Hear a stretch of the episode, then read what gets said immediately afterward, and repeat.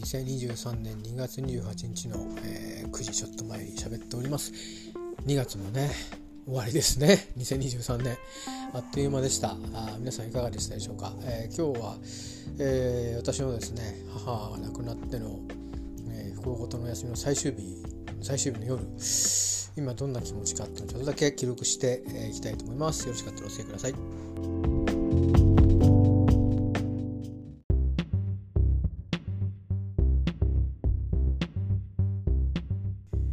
はい、えー、2023年2月28日最後の日ですね。来年の2月はウルード氏、えー、ですから、えー、もう1日あるんですけど今年は普通の2月ですので28日でおしまいでございました、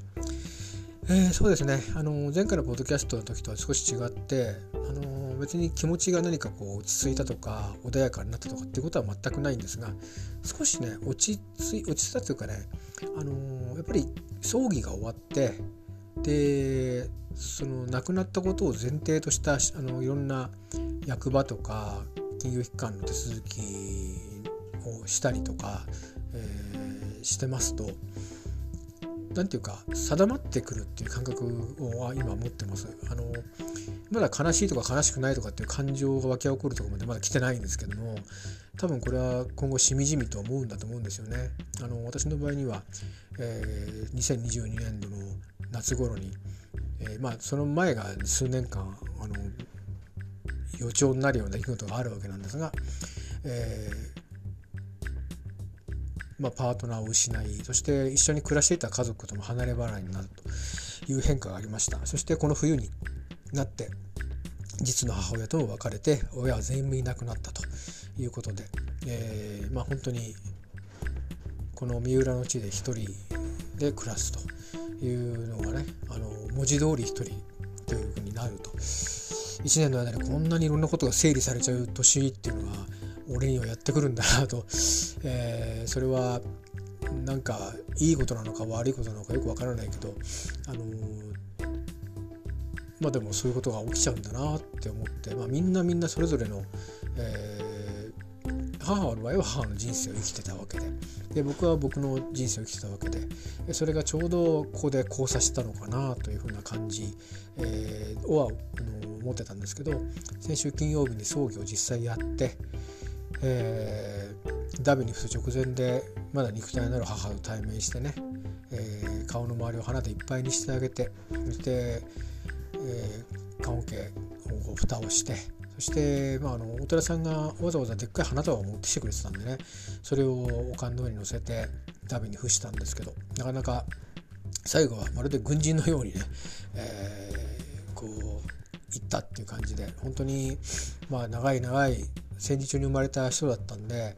で苦労の指導士だったっていう話をずっと小さい頃から聞いてきましたし実際に僕のことでもいろいろ迷惑もかけましたしで亡くなった父も散々苦労をかけたし、まあ、一番苦労した人だったので、えー、本当にお疲れ様ありがとうございましたっていう気持ちでいっぱいな日でした。それで、まあ、ダビに付して、えーまあ、骨だけになった母の母もえー、収骨して、えーまあ、それを付き合いのあるコインにしていただいてですねいろいろ本当にいろんなことであの配慮してもらって今回はお世話になってるお寺さんがいるんですが、えー、そのお寺さんと2人でですね、えー、家族は私だけで、えー、まあ最後までねあのその日仮装を終えてで骨の方もお寺の方に持ってってもらったんですけど、え今度はお寺さんとは四十九日法要で、え会うことになります。そこで納骨までして、まあ、そこまで行くと一段落かなという感じですね。で本当はうんいろんな残る手続きがあるんだろうなと思ってたんですけど、まあ、あんまり細かく話すといろいろ家庭事情がバレちゃうんで あんまり話しませんが思いのほかこの不幸事の休みの期間中にかなりまあ、うん、手続き絡みのところは進むものは進んでそれから物のお支払いなんかも、えー、キャッシュアウトはまあ実際にお金が実際に動くのはまあ 2, 2ヶ月ぐらい後になると思うんですけど、えー、支払いを手続きみたいなものを全部終わった形になってうん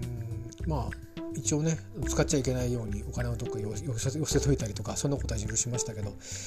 えー、なんか明日から僕はまた会社に出て行って、えー、仕事をして、えーまあ、誰かの役に立ってお金をもらってそして自分の生活を確保しながら、まあ、最低限なんか食事をとってでっていうのを繰り返していってなるべく健康であるように、え心身ともに大事にして暮らしていくっていうことだけもうとにかくひたすらこの先はしていくっていう大きなことを言うとですね細かくはいろいろ毎日いろいろあると思うんですけどそんな風にして暮らしていくようなフェーズに入っていくことになります。えー、まあまあ日常は結構そんなに、うん、毎日がすこぶるハッピーっていうわけでも、えー、一人ですしね、えー、ないんですけど、うん、どうだろう夏にまあパートナーと別れてから、えー、母は施設に入ってるで僕はここで暮らしてるっていう状態の時に味わっていた何か、えー、虚しさとか、まあ、自分の、まあ、いろいろ僕も失敗をしてるので、えー、そういうやるせなさとかあそういうものをこう紛れないいろんな思いがあったのが今は母のその生き死に集中をしたこの1週間ちょっと、えのおかげで少し、うん、局面がまた変わったかなっていう感覚を持ってます。もちろんこれから母の法要なんかも控えてますし、えー、まあ、どんな形のことをするか別として、えー、1年の区切りっていうもののあたりまでっていうのはなんとなく、まあ、死の時の経験でも、えー、このその方の死その人の死をね、え中心になんとなく過ぎていく時間になるので傍らに常にあって。なのでまあ少し意識がねあの家庭僕の家庭環境全く何も変わってなくて、えー、まあ、今年上半期の今年度上半期の大きな出来事とこの下下半期の大きな出来事が2つやってきてどんどんと、え、お別れといろんな形のお別れをして、えー、今日があるんですけどまあ母を送ったってこととか母の関するいろんな手続き事が、えー、まあ、思いのほかいろいろ進んで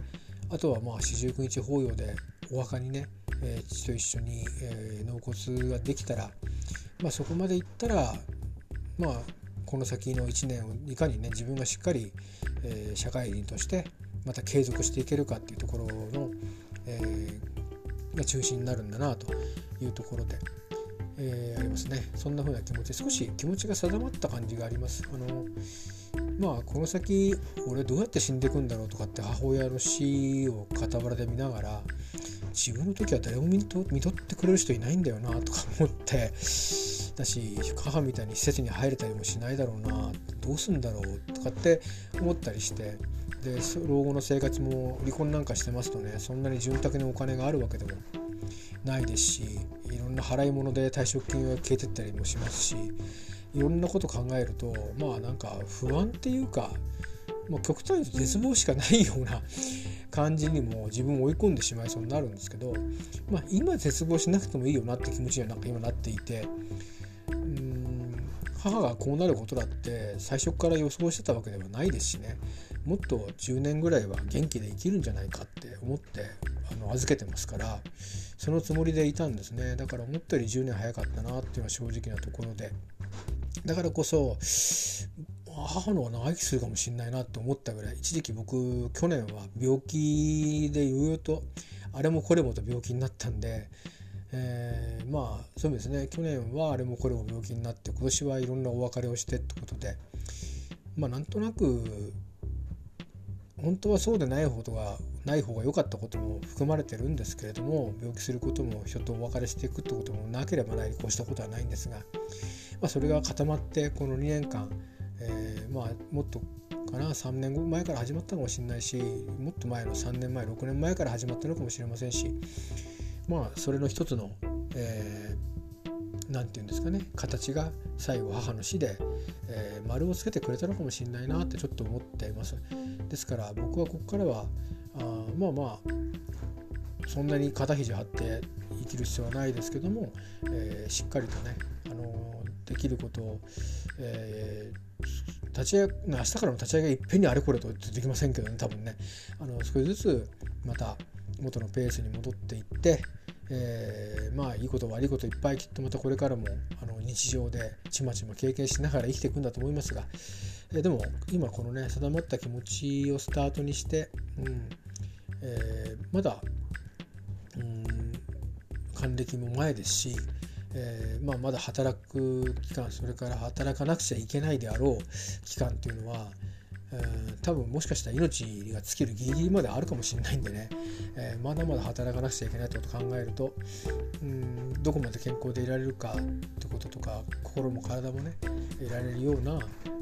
まあまあいろんな経済事情の都合もありますけど、えーまあ、健康を維持するためのいろんな塩梅がうまくいって、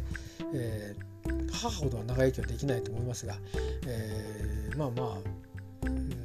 うまいことね、えー、最後どうなるか分かりませんがうまいことを、うん、しまいにしてこの世からいけたらいいなと思いますが、まあ、当面は生きることを考える、まあ、時期が続きますのでね、え母のようにタフに生きられるかどうか分かりませんし父のように好きなことをやって突っ走ってって亡くなっていくっていうことも僕にはできそうもなくて非常に凡庸にうんなんか一人で亡くなっていくっていうようなことでどうするんだろうってうろたえて、えー、る晩年が待ってるかもしれませんが、まあ、それにしてもねちょっとこの日というこの期間というのを忘れないで、えー、これからまた歩いていきたいなと思っています。えちょっと10分過ぎましたけど、えー、そんな感じでもって先週よりかは少し落ち着きました。え、まあ職場に行ってどうなってるかなっていう一末の不安は 多々あるんですけどまあやんなきゃいけないことはやんなきゃいけないので、えまあ、どこまで、あの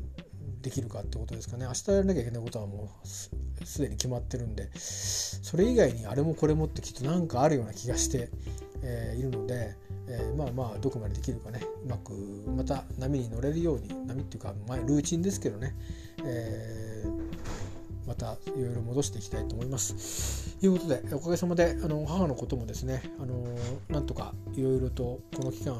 いろんな方の力をと配慮と、えー、支えでもってなんとか